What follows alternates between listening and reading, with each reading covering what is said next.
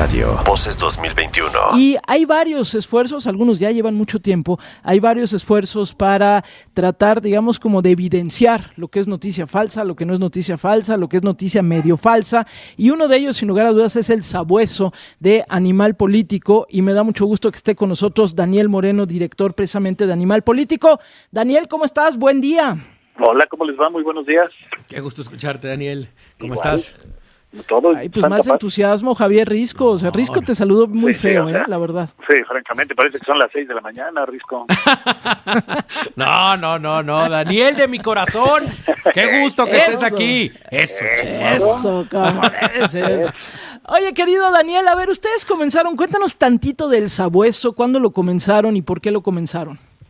Pues mira, lo arrancamos hace ya un poco más de cinco años, seis años, eh, y, básicamente con el objetivo de, así de concreto, enfrentar la desinformación.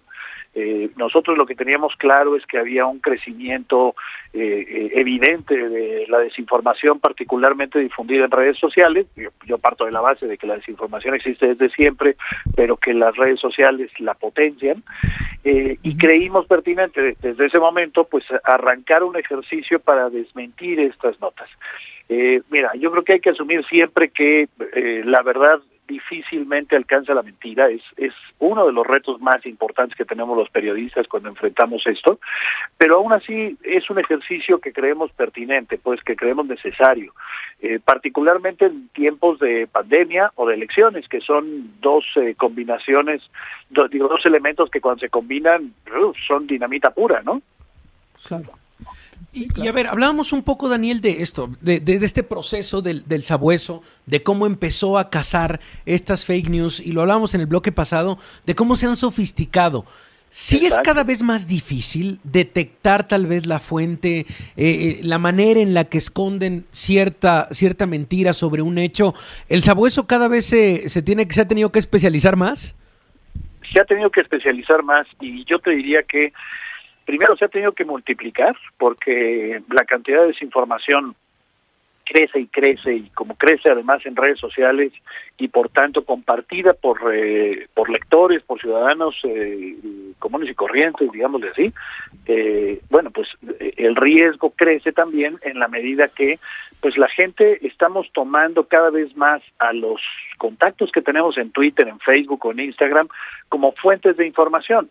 Es decir, si antes, cuando tú le preguntabas a la gente cómo se enteraba de las cosas, la respuesta básica era uno, con la familia, aparte de los medios, pero con la familia, la familia era una fuente de información muy importante, pues hoy son las redes sociales, es decir, las redes sociales sustituyen a la familia como fuente de información. Entonces, cuando tú ves en Facebook una noticia falsa compartida por alguien a quien tú le tienes confianza, es eh, mucho más posible que la creas verdadera y que la compartas.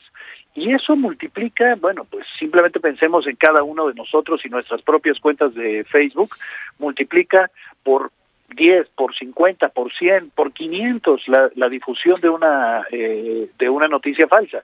Entonces eso lo hace complejo. Lo hace complejo también el hecho, y, creo que eh, lo platicaban eh, hace unos momentos con Alexandre López, que es especialista en el tema, pues que, que no es un tema de blancos, blancos y negros, es decir, que es un tema de grises que hace mucho más complejo el asunto.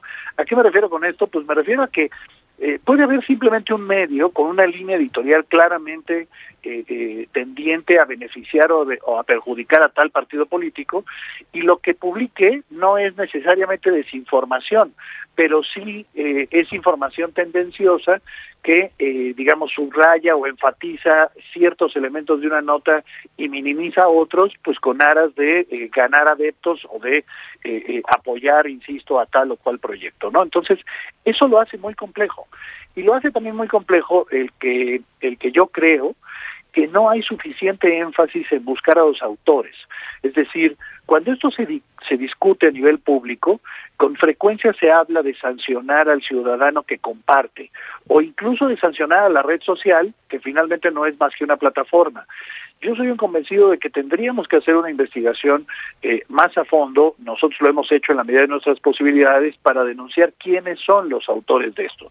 Y yo diría que eh, son básicamente dos, dos áreas, digamos. Una primera es eh, asumir que como el modelo de negocios de eh, Internet son las visitas, se generan muchas páginas cuya única función es difundir noticias falsas con el interés estrictamente de ganar dinero. Este es un tema muy complejo, pues porque es un modelo de negocios en el mundo digital, pues que hay en todo el mundo. Entonces, si tú creas una página de noticias falsas y tienes cierta creatividad y, y además le sabes a que el algoritmo de Facebook y demás cosas, eh, sí se vuelve viable el que ganes una buena cantidad de dinero haciendo esto. Y la otra beta, pues claramente es la clase política. Es decir, cuando hay elecciones particularmente, pero no solo en elecciones, hay, eh, hay evidencia de que grupos políticos financian la difusión de noticias falsas, pues obviamente con el interés de golpear al otro, ¿no? Entonces, creo que esto es lo que tendríamos que estar trabajando sobre todo. Insisto, nosotros lo hemos hecho, hemos denunciado a una serie de páginas creadas exclusivamente para esto y hemos hecho también investigaciones en donde se demuestra que ciertos partidos políticos han financiado eh, eh, eh, la difusión de noticias falsas. Entonces, creo que este es el tema fundamental y hace más complejo para el lector y para el periodista identificarlo. pero este tendría yo, creo, que ser el centro del trabajo, incluso de la autoridad misma, porque nunca está de más subrayar que las noticias falsas provocan muertos no no es un decir es decir este qué quiero eh, explicar pues que sabemos todos de casos de linchamientos en donde la persona linchada es totalmente inocente pero hubo una cadena de WhatsApp entre vecinos que empezó a decir que eh, acabamos de ver a un secuestrador de niños y eso prende a una comunidad agarran a alguien y eh, lo, linchan. Bueno esto es un caso de desinformación con consecuencias estas consecuencias que, por supuesto es el caso extremo, pero ni de lejos es el único, eh, son eh, ya suficiente elemento para que entendamos que es un tema serio, que es un tema que hay que investigarlo eh, y que sin duda es un tema que periodistas tenemos que trabajarlo. Yo creo que además tenemos que trabajar cada vez más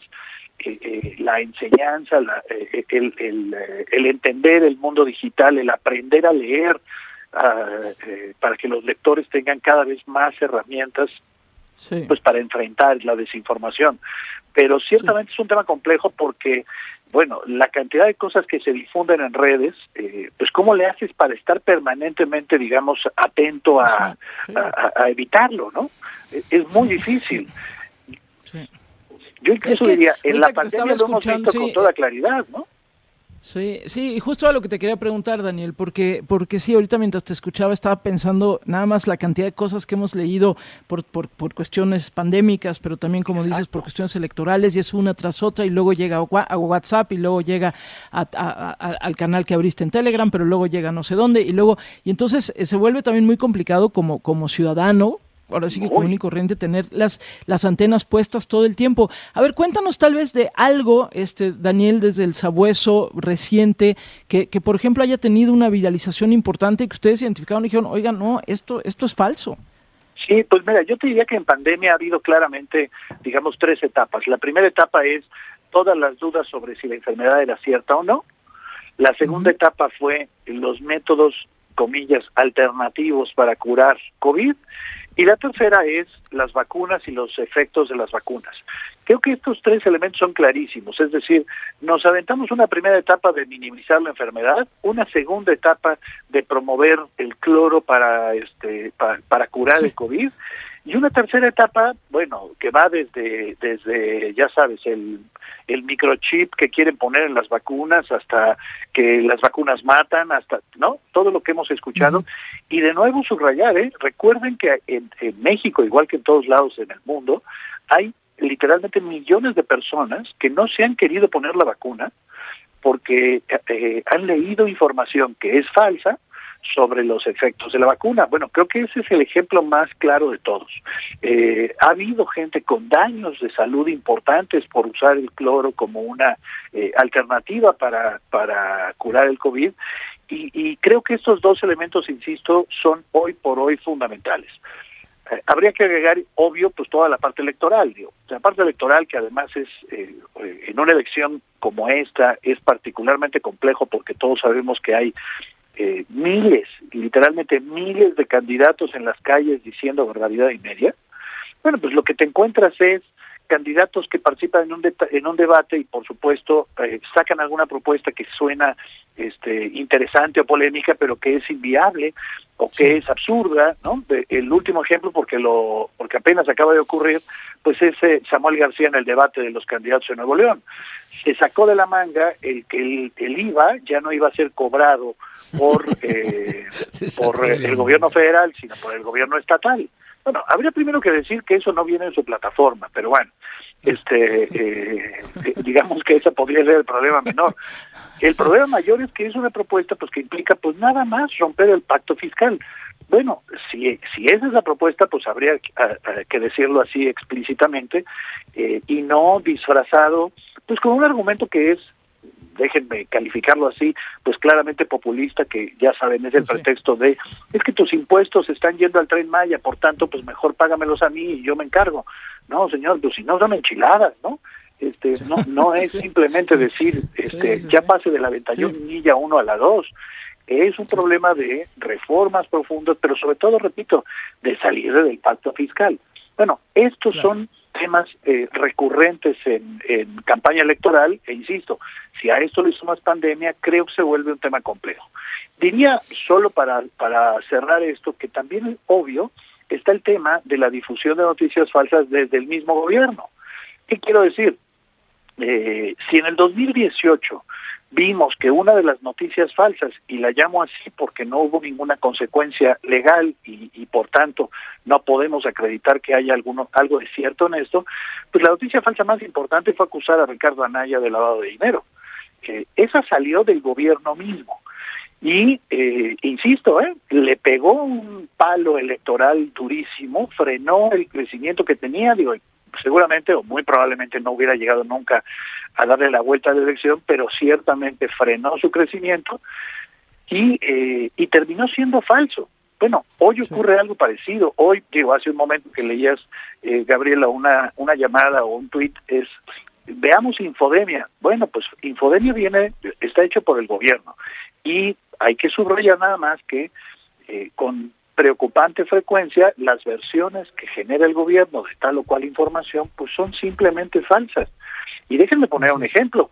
El, el video de, de David Monreal este ah, eh, tocando a su compañera candidata, pues no fue falseado por funcionarios y difundido por funcionarios para que pareciera que no había tocado nada.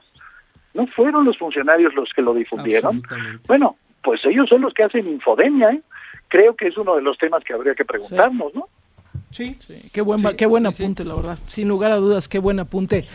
Gracias, querido Daniel. Te mandamos un fuerte abrazo. Muchísimas gracias. Abrazo. Que les vaya muy bien. Gracias, Daniel. Muchas gracias. Es Daniel Moreno, director de Animal Político, que tienen además el sabueso. En verdad hay que seguirlo.